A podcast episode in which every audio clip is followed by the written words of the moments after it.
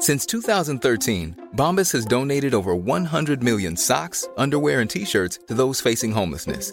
If we counted those on air, this ad would last over 1,157 days. But if we counted the time it takes to make a donation possible, it would take just a few clicks. Because every time you make a purchase, Bombas donates an item to someone who needs it. Go to bombas.com slash ACAST and use code ACAST for 20% off your first purchase. That's bombas.com slash ACAST, code ACAST. Consulta del PSOE a su militancia. 87% del voto a favor. Consulta de Podemos a su militancia. 86% del voto a favor. Consulta de Esquerra a su militancia. 89% del voto a favor. ¿Cómo es posible que sistemáticamente los partidos políticos obtengan un respaldo tan mayoritario, rozando o en algunos casos superando el 90%, en las consultas a su militancia. Veámoslo. Durante los últimos días, diversos partidos políticos españoles han formulado consultas a su militancia sobre la estrategia política a seguir a partir de ahora. Y en todas estas consultas se ha alcanzado un nivel de aprobación, de aprobación de la propuesta que planteaba la cúpula del partido, muy elevado. Y esto ha sido así incluso respecto a cuestiones que en principio podría parecer que son muy controvertidas dentro de la militancia de un partido político. Por ejemplo, la militancia del PSOE ha apoyado mayoritariamente que Pedro Sánchez negocie y tramite una ley de amnistía para el independentismo catalán. Y aún así, el apoyo de la militancia socialista, ya no en Cataluña, sino en todas las regiones de España, ha sido clamoroso. Las bases del PSOE ratifican el acuerdo con Sumar y el independentismo con un respaldo del 87%. Pero esta no ha sido la única consulta que ha sido ganada mayoritariamente por la cúpula de un partido político. También durante los últimos días, por ejemplo, las bases de Podemos respaldan reforzar su autonomía frente a Sumar con un 86% de los votos. O las bases de Esquerra Republicana de Cataluña avalan investir a Sánchez con un 89% de apoyo en su consulta interna. Estos porcentajes de votos tan elevados, rozando el 90% y en otras ocasiones, en otras consultas, por encima del 90%, deberían, en principio, resultar anómalos en una democracia. En una democracia hay diversidad de opiniones y debería ser muy complicado, por tanto, llegar a consensos tan sumamente amplios dentro de un partido político donde se presupone que también existe esa diversidad de opiniones. Pero no, sistemáticamente las cúpulas de los partidos políticos logran respaldos del 85, 90 o 95% a las decisiones que toman en nombre de la militancia y que posteriormente la militancia valida de manera casi unánime. ¿Cómo es posible alcanzar sistemáticamente porcentajes de aprobación, porcentajes de votos a favor tan elevados dentro de un partido político? Pues vamos a intentar descifrar esta cuestión utilizando una definición de partidos políticos que contiene todos los elementos que van a ayudar a explicar cómo es posible alcanzar porcentajes de voto a favor de la cúpula tan elevados como los que acabamos de ver. Podemos decir que un partido político es un grupo jerárquico y sectario que compite con otros partidos políticos, es decir, con otros grupos jerárquicos y sectarios, por la conquista del poder del Estado. Como digo, en esta definición están los cuatro elementos que nos van a permitir comprender cómo es posible alcanzar porcentajes de voto a favor de las decisiones de la cúpula de un partido tan sumamente elevados. Y esas cuatro claves son la jerarquía, el sectarismo, el objetivo de conquista del poder y la competencia intergrupo. En primer lugar, la jerarquía. ¿Cómo influye la jerarquía en alcanzar estos resultados que acabamos de mencionar? La jerarquía significa que en el partido político no son todos iguales, sino que hay unos que mandan y otros que obedecen. Ahora bien, los que mandan, para seguir mandando, tienen que contar con un cierto consentimiento de los que obedecen si la mayoría de militantes, la inmensa mayoría de militantes de un partido político estuviese frontalmente en contra de la cúpula de ese partido, la cúpula tendería a caer. Con lo cual la cúpula necesita legitimarse continuamente frente a sus militantes y frente al resto de la sociedad. Dicho de otra manera, la cúpula, la dirección de un partido político no quiere perder las consultas que plantea a sus militantes, porque si perdiera las consultas que plantea a sus militantes, esa dirección perdería legitimidad para seguir mandando dentro del partido político. Por eso las cúpulas de los partidos políticos tienden a plantear a sus militantes únicamente aquellas consultas que creen que pueden ganar. Y además que pueden ganar con un apoyo absolutamente mayoritario. Por ejemplo, si Pedro Sánchez hubiese temido que había una probabilidad, ya no elevada, sino una cierta probabilidad de que perdiera la consulta que ha planteado a las bases respecto a su pacto con Sumar y con los partidos independentistas, entonces Pedro Sánchez no habría planteado esa consulta a la militancia. Es verdad que en ocasiones los estatutos de los partidos políticos automatizan que determinadas decisiones se planteen en forma de consulta a la militancia, pero si la dirección del partido cree que hay una alta probabilidad de perder esas consultas, tratará de resistirse y de retorcer la interpretación de los estatutos para no formular esa consulta. Por tanto, uno de los motivos, no el único, pero sí uno de ellos, uno de los motivos que explica por qué las consultas a la militancia en los partidos políticos logran un respaldo tan mayoritario a lo que desea la cúpula, la directiva de ese partido, es que como hay una jerarquía y la cúpula decide en última instancia qué consultas se someten a la militancia y cuáles no, o al menos tiene un gran poder para intentar influir sobre ello, la cúpula no plantea consultas que crea que va a perder y solo plantea consultas que sabe que va a ganar de manera absoluta. De modo que hay una cierta autoselección de las consultas que llegan a la militancia. Solo llegan las consultas ampliamente respaldadas por la militancia. Y por eso nunca se pierden consultas, porque las consultas que se van a perder simplemente no se formulan. Segunda razón por la que las consultas a la militancia suelen ser respaldadas por cerca del 90% de los afiliados, el sectarismo.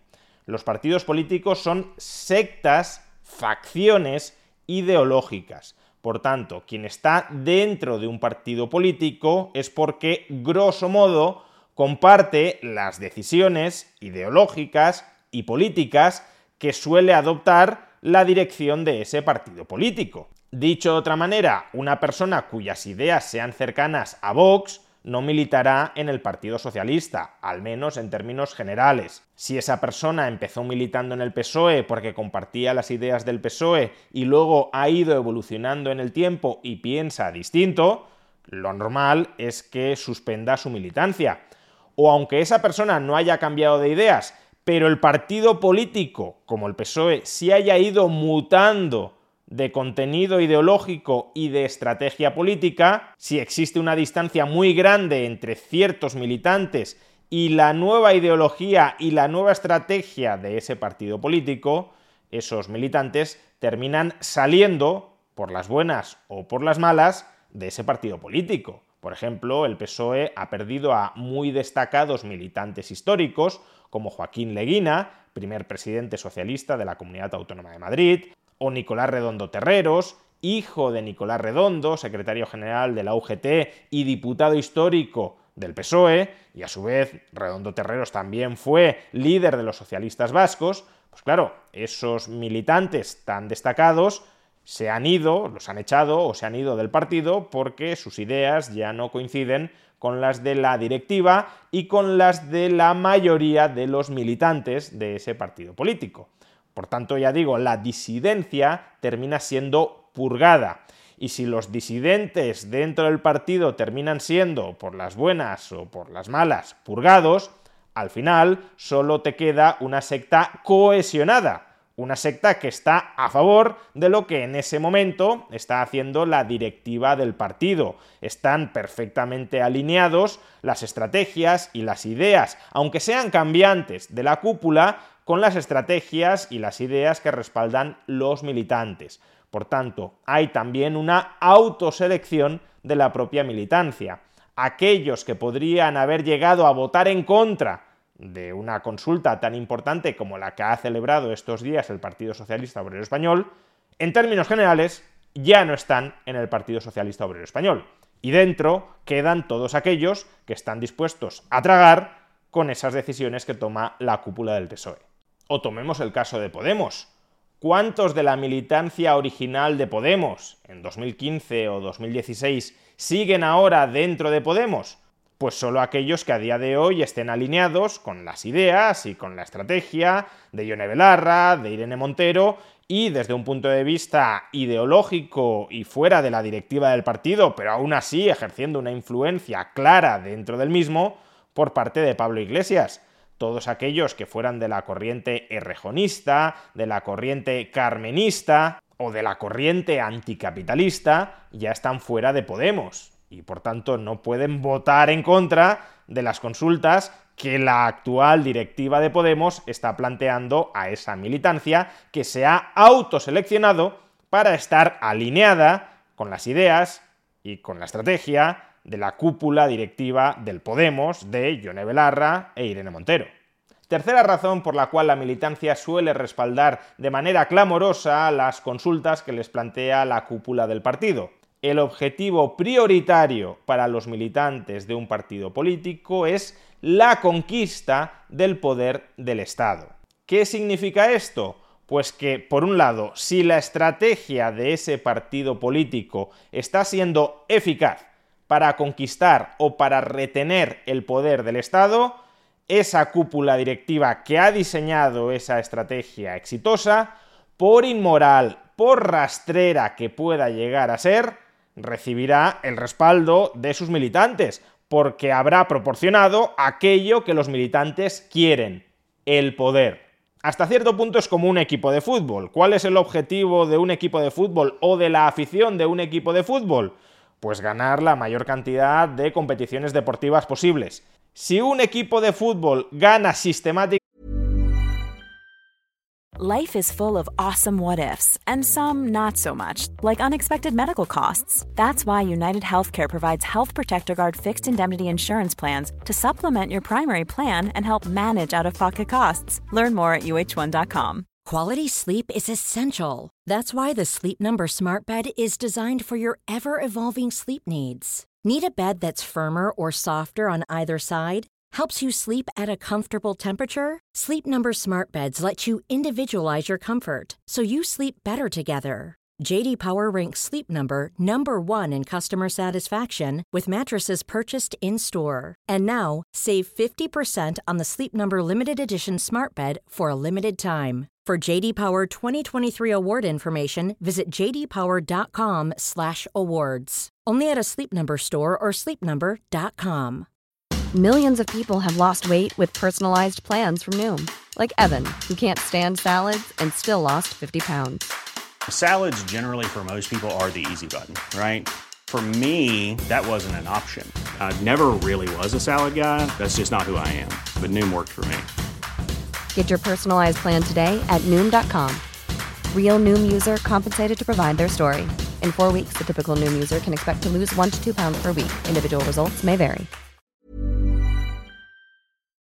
competiciones, aunque haga trampas, sus aficionados les terminarán aplaudiendo. No digo que el 100% de los aficionados, pero sí la mayoría de ellos, porque para ellos el fin justifica los medios. Muchos de ellos incluso se autoengañarán para autoconvencerse de que los malos medios empleados en realidad no son tan malos. Pero porque no estarán juzgando, no estarán evaluando independientemente los medios del fin que esos medios tramposos y rastreros permiten alcanzar, sino que siempre los estarán evaluando, aún de manera inconsciente, en función del fin que permiten lograr y que es la prioridad o de esa afición al fútbol o de la militancia de ese partido político. Por tanto, siempre excusarán los malos medios, siempre que sostenidamente les permitan llegar a los fines que priorizan. En el caso del fútbol, ganar competiciones deportivas, en el caso de los partidos políticos, conquistar el poder del Estado. En ese sentido, Pedro Sánchez es un político tremendamente exitoso para conseguir conquistar el poder del Estado y retenerlo. Y mientras eso siga siendo así, la militancia socialista aplaudirá con las orejas, porque esa es la prioridad de la militancia socialista, que su líder, que el empresario, entre comillas, que dirige su partido político, obtenga resultados. Y los resultados son conquistar el poder político. Si ese líder, si ese empresario que dirige el partido político consigue resultados, aunque emplee medios que aisladamente de los resultados pudiéramos considerar inmorales, criticables, frontalmente rechazables, la militancia tragará con esos medios como el peaje que hay que pagar para conquistar el poder gracias a ese líder político tan exitoso a la hora de conquistar el poder. O planteémoslo a la inversa. Imaginemos que Pedro Sánchez pierde absolutamente todas las elecciones, como sucedió en las autonómicas y en las municipales, y también pierde las elecciones generales. Y después de haber perdido todo el poder, Pedro Sánchez plantea la siguiente consulta a su militancia. Señores militantes, creemos que hemos perdido las elecciones porque no hemos sido lo suficientemente claros respecto a nuestra posición con el independentismo catalán. Creemos que la estrategia del PSOE a partir de ahora ha de ser pactar una ley de amnistía que borre todos los delitos cometidos durante el procés independentista porque además creemos que esta propuesta será positiva para España en la medida en que permitirá una reconciliación nacional.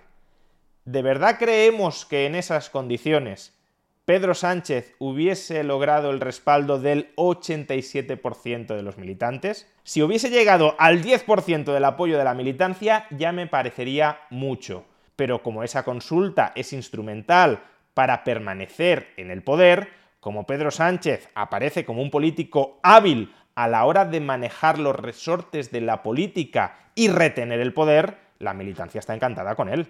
Pero por otro lado, el objetivo de conquistar el poder del Estado también puede resultar cohesionador de la militancia en otro sentido. Por ejemplo, el caso de Podemos. Podemos cada vez está perdiendo más cuotas de poder. Por tanto, parece bastante claro que su cúpula directiva está fracasando a la hora de alcanzar los objetivos que busca su militancia. Entonces, en ese caso, ¿cómo es posible que la militancia apoye mayoritariamente su estrategia cuando vemos que su estrategia está fallando sistemáticamente y cada vez tiene menos poder. Pues porque no hay alternativa. Aunque la cúpula de un partido político esté fracasando, si no hay dentro de ese partido político una alternativa visible a la que los militantes le otorguen una mayor probabilidad de conquistar el poder del Estado, entonces no les queda otra que encomendarse a aquella cúpula directiva que, aún perdiendo cuotas de poder estatal, minimiza, desde su punto de vista, las pérdidas esperables de esas cuotas de poder estatal. Dicho de otra manera, los militantes de Podemos, ¿cómo creen que tocarán más poder estatal, aunque sea escaso? Con Yone Belarra e Irene Montero al frente del partido y Pablo Iglesias dando respaldo ideológico desde su medio de comunicación, o sin Yone Belarra, sin Irene Montero y sin el respaldo ideológico de Pablo Iglesias? Pues obviamente con la primera opción, no con la segunda. Por tanto, aunque la primera opción vaya fracasando, si no hay alternativa, como digo, los militantes se echan en brazos porque entienden que es la mejor opción para tocar algo de poder estatal. Y por eso, por cierto, las cúpulas directivas que se quieren perpetuar en el poder al frente de un partido político intentan destruir cualquier alternativa que pueda llegar a fraguarse, porque saben que aunque lo hagan fatal, si no hay nadie más que los pueda reemplazar, seguirán al frente del partido. Y cuarta y última razón por la cual las consultas a la militancia dentro de los partidos políticos suelen lograr un respaldo tan mayoritario por la competencia entre grupos, por la competencia entre partidos políticos. Un partido político es un grupo y como tal tiene que actuar y como tal creen los militantes que tiene que actuar. Dicho de otra manera, dentro del grupo hemos de mantenernos unidos para poder competir eficazmente con otros grupos que también se mantienen unidos, con otros partidos políticos que también se mantienen cohesionados. En una guerra, si dos ejércitos están enfrentados, cada ejército se ha de mantener cohesionado y sometido a la jerarquía militar. Si cada soldado empieza a hacer la guerra por su cuenta, es evidente que el ejército caótico y desorganizado va a perder frente al ejército cohesionado y bien organizado. ¿Y esto qué significa en términos políticos? Pues que los militantes han interiorizado que votar en contra de las propuestas de la cúpula directiva es votar en contra de su partido político, de su grupo, y por tanto ayudar a otros grupos, a otros partidos políticos, a conquistar el poder a costa de que ellos lo pierdan. Por ejemplo, imaginemos que Pedro Sánchez sufre un revolcón enorme en la consulta que plantea a sus militantes sobre el pacto con Sumar y con los independentistas y a favor, por tanto, de la aprobación de la ley de amnistía. Pues entonces Pedro Sánchez hubiese quedado totalmente deslegitimado, Pedro Sánchez no habría podido pactar con el independentismo, no habría habido gobierno socialista y por tanto todos aquellos militantes que hubiesen votado en contra de Pedro Sánchez habrían facilitado, habrían favorecido que el PP, otro grupo, otro partido, llegara al poder. Es más, ¿cuál es la posición del Partido Popular respecto a la ley de amnistía? En contra. Por tanto, si un militante socialista se posiciona también en contra de la ley de amnistía dentro del PSOE, en el fondo es como si se estuviese alineando con los intereses del Partido Popular. Es como si dentro de un ejército algún soldado desacatara las órdenes de sus generales y empezara a acatar las órdenes de los generales de otro ejército con el que están enfrentados. Pues obviamente esa persona sería un traidor. Ella misma se vería como un traidor. Por tanto, la lealtad al grupo, para mantener a ese grupo cohesionado y competitivo frente a otros grupos, requiere la aceptación ciega de la estrategia de ese partido político, máxime cuando esa estrategia está siendo exitosa para conquistar el poder. Por muy inmoral que sea esa estrategia, denunciar dentro y fuera del partido que esa estrategia es inmoral, es atacar a tu propio partido político y posicionarte junto al partido político rival con el que estás compitiendo. Tanto más cuanto más inmoral te parezca esa estrategia y cuanto más denuncies que es inmoral. Si fuera una discrepancia menor, poco sustancial, pues tampoco pasaría nada. Oye, que este cartel electoral creo que no es el mejor, probablemente sea mejor este otro. Vale, ahí puede haber discrepancia y no pasa nada.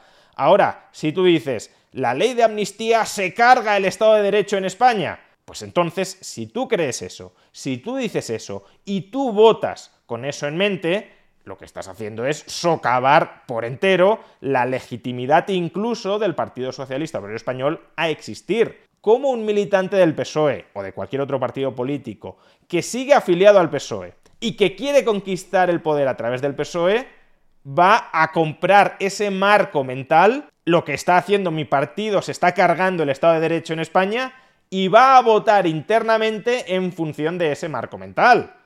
O se va fuera o si sigue dentro, es que está trabajando para destruir desde dentro el partido político al que está afiliado. Así que no, si nos están criticando mucho de fuera, si nos están amenazando mucho de fuera, lo que hay que hacer es mantenernos unidos, prietas las filas y no comprar ni uno solo de los discursos, de los mensajes de otros partidos políticos, por razonables que en abstracto y fuera de esa competición entre grupos me pudiesen parecer. Tan es así que muchos militantes del PSOE, incluso altos cargos, ya lo vimos, antes del actual contexto postelectoral, defendían que la amnistía era inconstitucional y que se cargaba el Estado de Derecho. Por tanto, esa es una opinión con la que estaremos de acuerdo o no, pero que no es tan absurdo defender, hasta el punto de que, ya digo, dentro del PSOE se defendía de manera más o menos mayoritaria. Pero ahora no. ¿Por qué no? Porque ese es el discurso del PP, y si compramos el discurso del PP, estamos facilitando que el PP llegue al poder y nos estamos cargando el PSOE. Por tanto, hay que mantenerse unidos frente a las críticas del PP, sean estas razonables o no lo sean, aferrándose a la estrategia que marca nuestro exitoso líder político. Y si un militante socialista no está de acuerdo con eso, pues se desafilia y se marcha del partido, con lo cual los que se quedan sí están de acuerdo con eso. En definitiva, jerarquía, sectarismo y competencia entre grupos para conquistar el poder. Eso es lo que define la esencia de un partido político y eso es lo que se exterioriza a través de las consultas a su militancia. Y por eso Pedro Sánchez gana, porque se ajusta como un guante a esas mafiosas reglas de juego.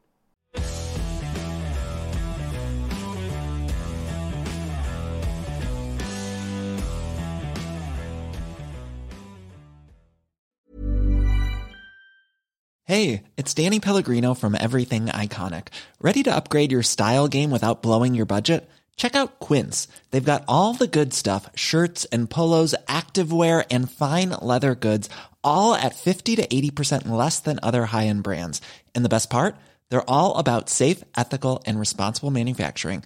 Get that luxury vibe without the luxury price tag. Hit up quince.com slash upgrade for free shipping and 365 day returns on your next order. That's quince.com slash upgrade.